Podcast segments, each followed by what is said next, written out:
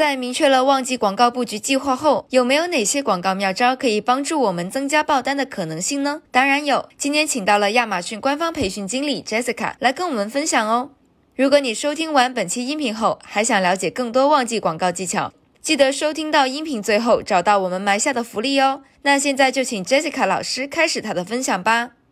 那第一个呢，是一个小预算捡漏广告，我在这里给它命了个名，叫做“值得一试”的小预算捡漏广告啊。为什么呢？因为呃，刚刚给大家讲的呢，都是一些增加预算、增加竞价。其实我能理解大家可能预算的这个花费都是比较精打细算的啊，并不是说我想让大家去提升，虽然这个提升对大家的效果肯定是好的，那大家都会愿意。所以呢，在这里另外的思路就是帮大家省钱的思路，这是一个啊小预算的捡漏广告。首先，我给大家讲一下什么叫小预算捡漏广告啊。这个捡漏广告不是说你其他正常的这个广告不推广，而是说呢，在我刚刚所讲的一些这个正常广告推广的同时，你可以同步开启一组小预算小竞价的广告，然后呢，去发掘一些低成本的流量的机会，看看能不能转化。所以它不是说开了它就不用开别的啊，而是说你在正常的跑广告的同时，你可以去试一下这个小预算捡漏广告，也许可以给你带来比较好的一些 A cost 来平掉你整体的一些 A cost。所以呢，这个里面的小预算捡漏广告啊，大家可以理解为是你预算低，竞价低。比如说在这里，这个小预算就是我开一个，比如说自动广告，然后呢，我给每一个竞价方式都设置为是零点一美金的一个竞价。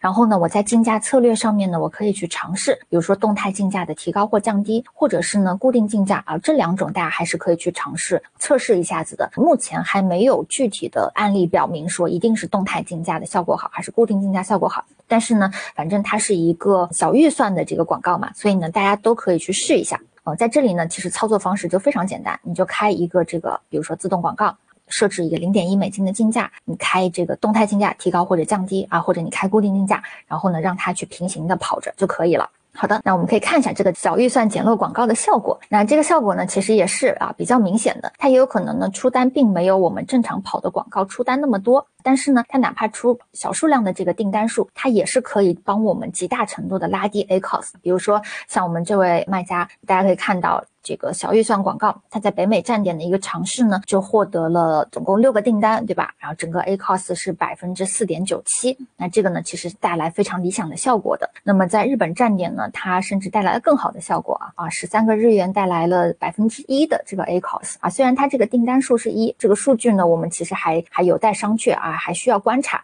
但是呢，啊，如果说我们只花了这么一点广告费，就带来一笔订单，其实呢也是一件好事。我们是应该把这个广告呢继续开下去的。所以在这里呢，其实我们用一个案例帮助大家去开辟一个思路，就是你可以在旺季前期，你要去推流量啊，或者是你要去测试有哪一些新的广告机会的时候，你可以去试一下这种方式啊，小预算捡漏广告啊，成本比较低。